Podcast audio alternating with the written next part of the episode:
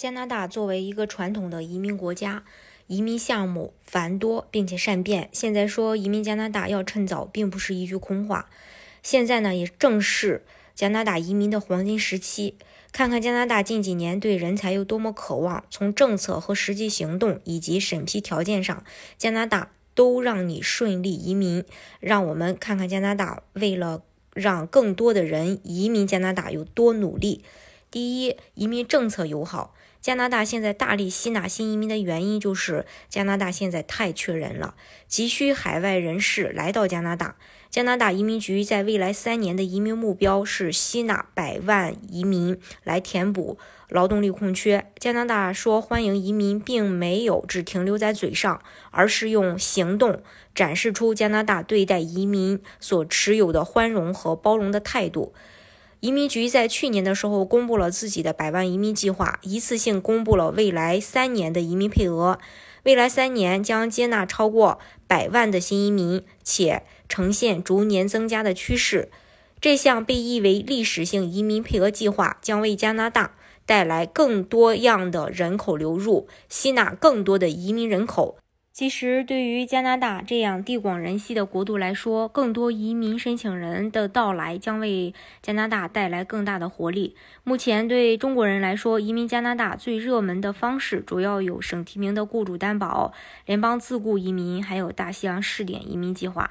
根据加拿大统计局早些时候的统计，加拿大的生育率创下新低，人口出生率需要达到每名女性至少二点一次。但是加拿大自二一九七一年以来便从未达到目标，而二零一九年的生育率为每名女性一点四七次，意味着现在的新生儿数量不足以更替整个人口。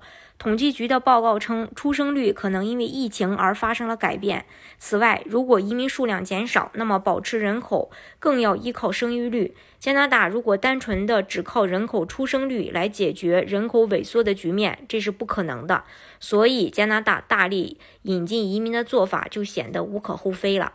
根据加拿大。经济学家的表示，随着加拿大本地公司恢复运营，加拿大本地员工开始退休和辞职，今年对移民填补工作岗位的需求预计将猛增。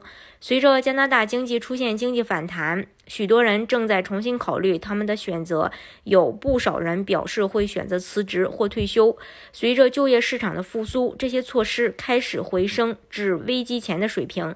这位经济学家写道。接下来几个月，呃，据加拿大央行高级经济学家预计，加拿大将有十二点五万名工人退休，再加上越来越多的职位空缺，加拿大政府希望通过经济计划移民加拿大的外国人提供机会。随着短缺的加剧，加拿大迫切需要转向新的和未来充分利用的劳动力增长来源，包括移民、女性和有色人种。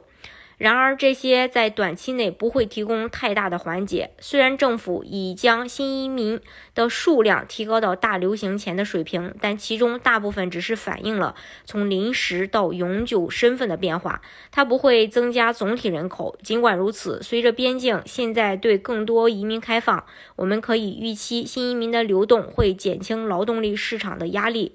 每个移民加拿大的人追求的东西都不同。干净的空气、优美的生活环境、教育占主要部分。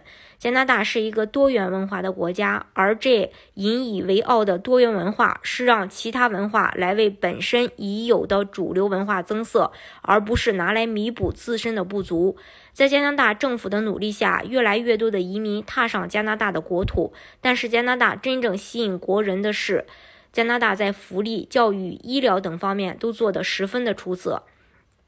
加拿大最吸引人的就是它的完善的社会福利。加拿大的福利制度是一个庞大而复杂的系统，它涵盖面极广。除了面向全民的福利制度，还有分别针对不同人群的设定。移民加拿大后，你的孩子可以领取牛奶金、开十二免费义务教育，全家享受医保，失业有失业保障。只要住满十年，退休后可以领取养老金等各种津贴。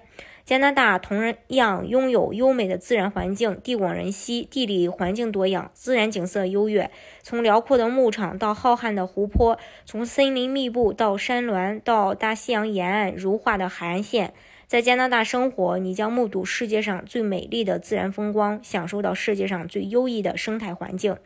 在联合国计划开展署公布的人类发展世界报告中，加拿大已连续多年蝉联最适合人类居住的地方之美誉。